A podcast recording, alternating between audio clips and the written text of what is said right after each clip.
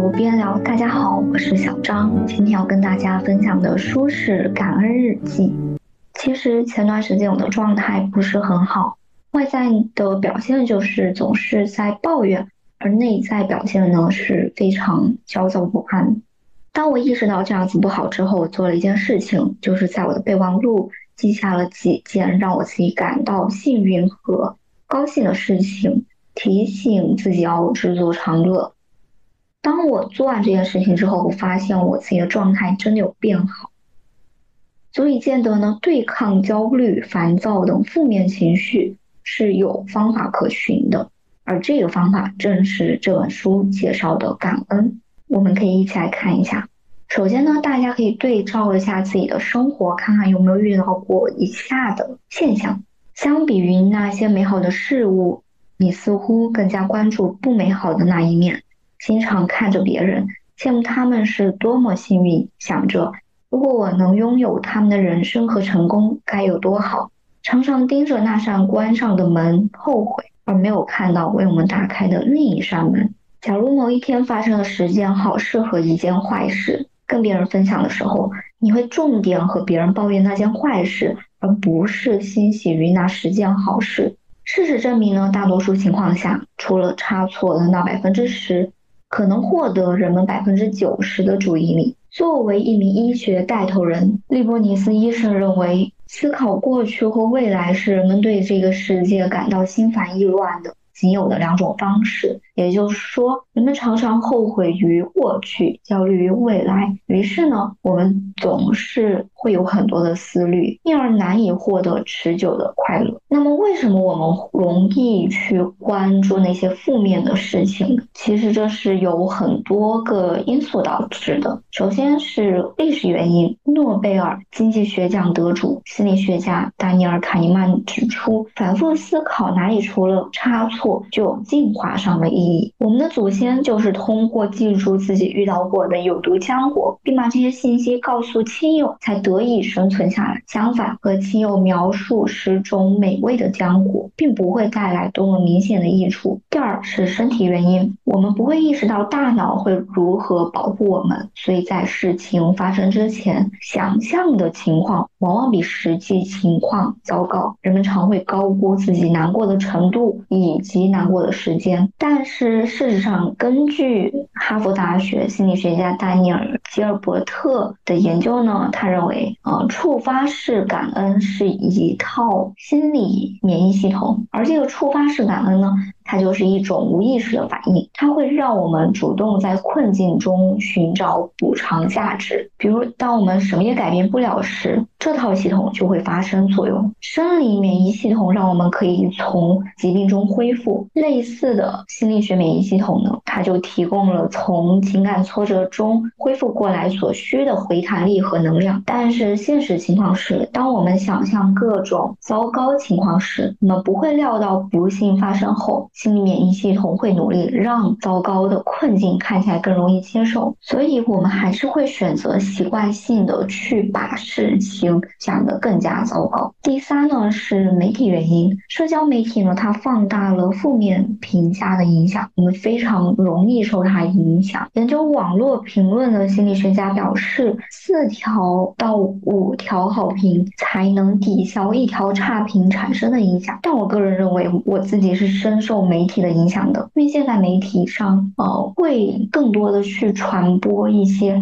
很负面的新闻，当然也会有一些好的新闻。因为我个人觉得，可能是因为那些负面的新闻更能博得眼球，可能他们也是社会存在一些问题，他们也更需要去博得大众的目光。但是正是因为那些负面的新闻、负面的信息。让我变得也会更加的消极和悲观，而这些大量的信息呢？对我造成的影响，我认为实际上是无法通过更多的这些好的方面的信息去抵消的，或者说需要非常多，而不是说呃四到五倍就可以去抵消。第四方面呢，就是社会原因，在单一的社会价值评判体系下，人人都想变得更好，而关注不好的事情呢，容易帮助我们找到问题之所在，并针对这个地方进行调整。这在一定程度上。有益于我们个人的发展。然而当你期待拥有一切，期待变得更好的时候，你就很容易忽略自己目前已经拥有的那些东西，更不必说去对那些拥有的东西心怀感恩了。那么，针对以上的情况，我们能够怎么办呢？总结而言，就是四个字。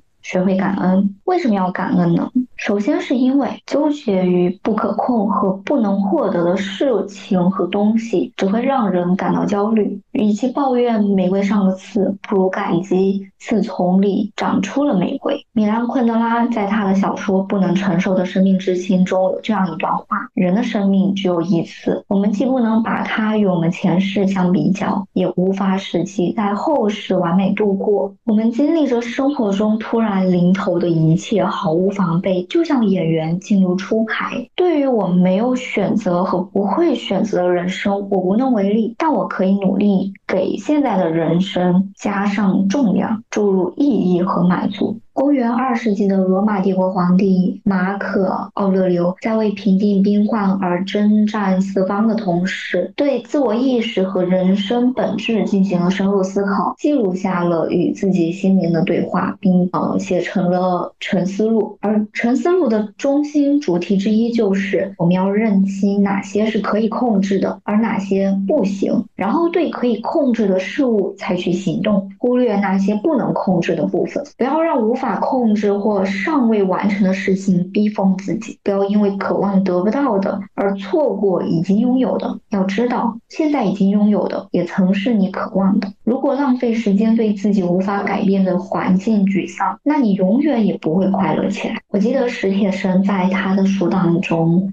有一个观点，就是我们在现有的处境下，所有的处境下都还可以再加一个“更”字，也就是说，你觉得现在的情况很糟糕。但其实它还可以更糟糕。既然现在的情况没有变得更糟糕，那么我们就要心怀感恩，珍惜当下，因为你永远不知道意外什么时候降临。而放眼世界呢，相比于他人面对的不可解的问题，我们遇到的不幸真的非常渺小。所以，我们应该心怀感恩。愤怒于那些不遂心的事，只会浪费我们的时间和能量。但是，感恩具有哪些优势和作用呢？其实，当我们感谢已经拥有的东西时，会更容易感到满足，会更容易感到快乐。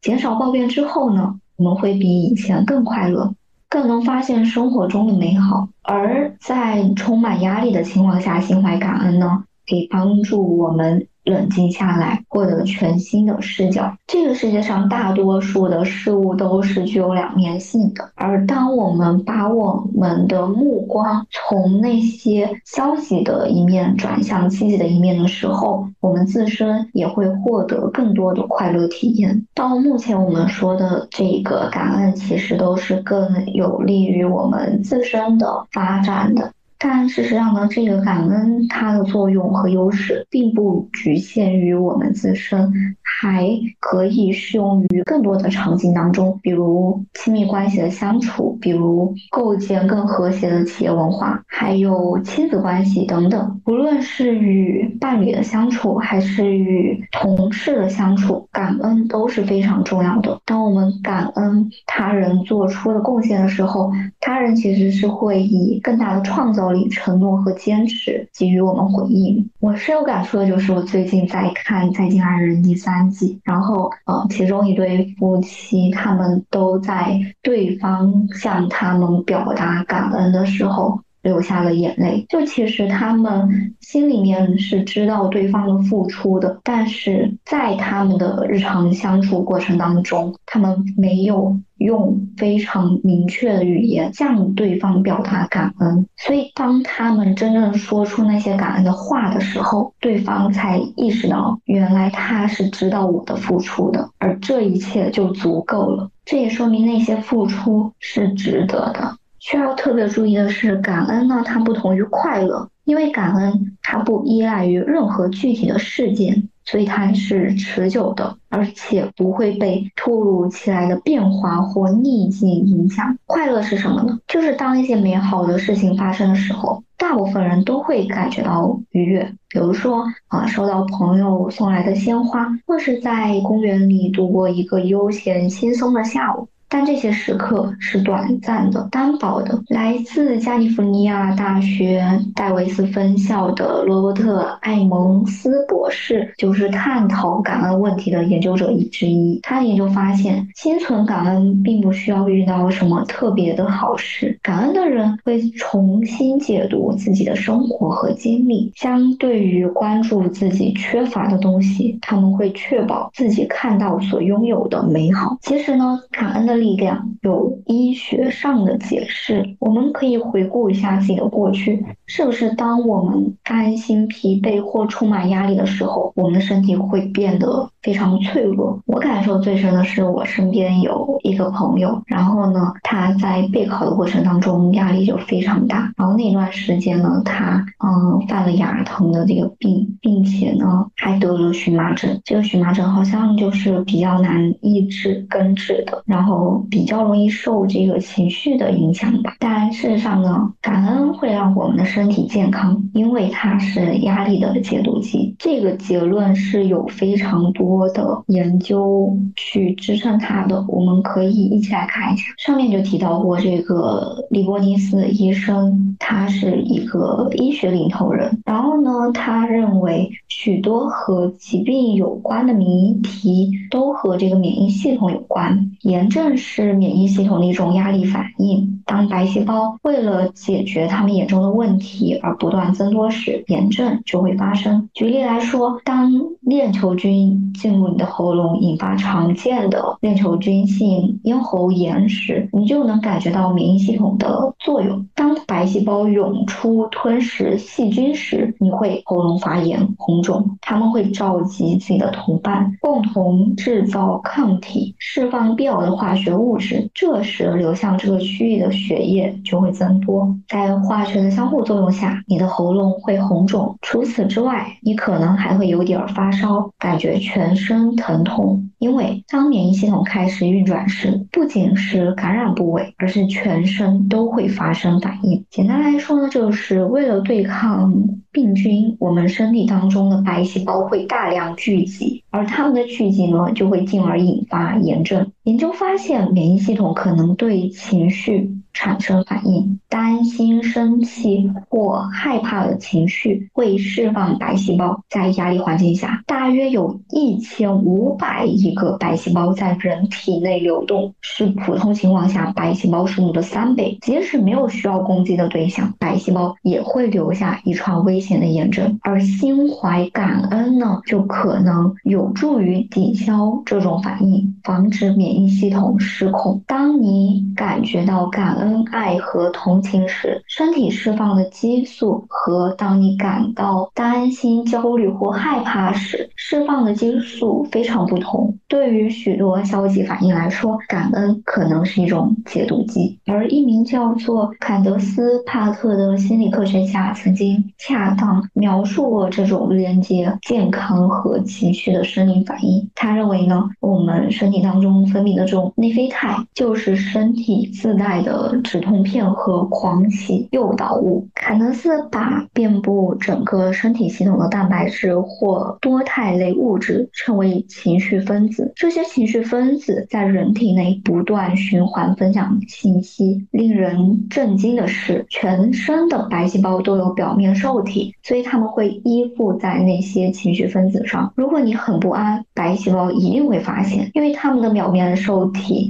会接收到相应的信。信息，然后白细胞就会采取行动。感恩在让我们保持健康方面发挥的第一个作用，就是直接中和负面情绪分子。感恩可以让免疫系统避免发生不必要的预警反应，但只发送一次感恩激素不会产生持久或显著的效果。你得把这变成生活的常态。而在二十世纪九十年代呢，卡内基梅隆大学的谢尔登科恩博士进行了一项实验。研究结果表明，压力影响了身体调节炎症反应的能力，可能导致人患病或影响病情的发展。以上研究都是在说一件事情：心情不好容易引发炎症，进而提高其他疾病的患病率。反过来看，保持良好的心情呢，就有利于我们的身体健康。那么要如何从现在就开始改变呢？首先需要意识到，对于我们来说，不论大事小事，只关注美好的一面是一个挑战。因为生活的一般规则就是负面遮蔽正面，正面隐藏于负面之中。但是这并不意味着我们做不到，这种能力是可以训练的。阿特金森博士发现，只要让大脑重复做同一件事，它就会慢慢的擅长这件事。如果你通过感恩练习创造出积极的精神状态，就相当于在强化我们的神经回路，就可以创造出更多积极的感觉。你可以把感恩当成一种让大脑保持积极的心理练习。那么我们具体应该怎么做呢？首先是要落实不抱怨政策，但是现实情况是在我们的生活当中不可避免的会遇到一些让人心烦的事情，这时候呢，我们就会产生一些想要抱怨的想法，这是非常正常的。但是我们需要做的呢，就是去限制自己，减少抱怨。虽然我们可能做不到完全不去抱怨，但我们至少能够做的就是去减少。这个抱怨的频率，不断的去训练自己。第二呢，就是要落实感恩策略。我个人把这个感恩策略分为两部分，一部分是向内的感恩，一部分是向外的感恩。向内的感恩呢，就是我们需要向内去约束自己，心怀感恩。我们可以设想一下，早上起床之后呢，我们就可以想想，活着是我们享有的多么宝贵的一项权利呀！我们可以呼吸，可以思。考可以享受，可以爱，而新的一天的开始呢，我们就要感谢此时此刻，而非耿耿于怀于过去，就处在当下，留意身边的美好，训练每时每刻捕捉美好和快乐的能力。更好的做法呢，是把心存感激的事写进感恩日记。第二部分呢，是向外感恩，也就是要常对别人表达感恩。研究人类基因组的科学家。至今没有找到与感恩相对应的基因，虽然可能他们压根儿就没有去找，但是呢，快乐积极的父母似乎可以把这些特质传递给孩子，然后当这些孩子成为父母之后，也会养成类似的习惯，无论是后天习得还是先天遗传。感恩之心呢，会在家庭成员间传递，人生中的每个阶段都有不同的值得感恩的理由。在这里，我想分享一下我的家庭，我们家。就是有一个感恩文化，这个感恩文化呢，其实是来源于我的奶。就她生前每一次，呃，家里吃饭的时候，她都会坐在那里，然后等着，呃，所有人到齐之后才会动筷。然后每次当，呃，别人把打好的饭递到她手上的时候，她都会用我们那儿的方言说：“感谢，感谢，感谢，感谢。”每一次都是如此。所以在我的家庭当中，也传承了奶奶的这个感恩文化，就是当我。我们的家庭成员为对方做了事情的时候，我们都会习惯性的说感谢感谢感谢感谢，因为我觉得可能对于我们亲近的人去表达感谢，有些人会觉得是一件有一些害羞的事情，比较难以去开这个口。但事实上，我们只要多练几次，就会更加熟练。而同样的感恩呢，其实也需要我们对身边所有的人去做这件事情。事实上，感恩文化值得这个社会去宣传宣扬。我记得那天我去丢垃圾，然后当我把那个垃圾送到那个工作人员的手里的时候，他跟我说了谢谢。同一时间，我也跟他说了谢谢。就那一刻，我觉得这个世界非常的美好。只是这一件小事，就让我那一天都会非常的开心。那个开心可能来源于我也收到了别人的感谢吧，我也不知道，反正就是很开心。所以我觉得感恩这件事情是值得我们在日常。当中去做的一件事。这本书的作者提到，这个感恩呢，影响了他看待每一件事的角度，保持积极，捕捉事物美好的一面，变成了他的第二天性，让他更加快乐。虽然他偶尔还是会心情不好，但很快就可以摆脱出来。我才刚刚开始练习感恩，也非常期待自己有一天可以像他一样。法国小说家马瑟尔·普鲁斯特说过。真正的探索之旅，并不在于发现新的景色，而在于拥有新的眼光。只有当我们欣赏正在拥有的东西时，才能收获生活送来的礼物。虽然我自己是一个较为悲观的人，但是呢，我也可以通过训练提高自己对美好一面的敏感度。而我呢，也希望同样的路径你也能够获得，进而热爱并享受生活的每一时刻。今天的播客到这儿就结束了，希望在评论区看到你的思考。我们下期再见，拜拜。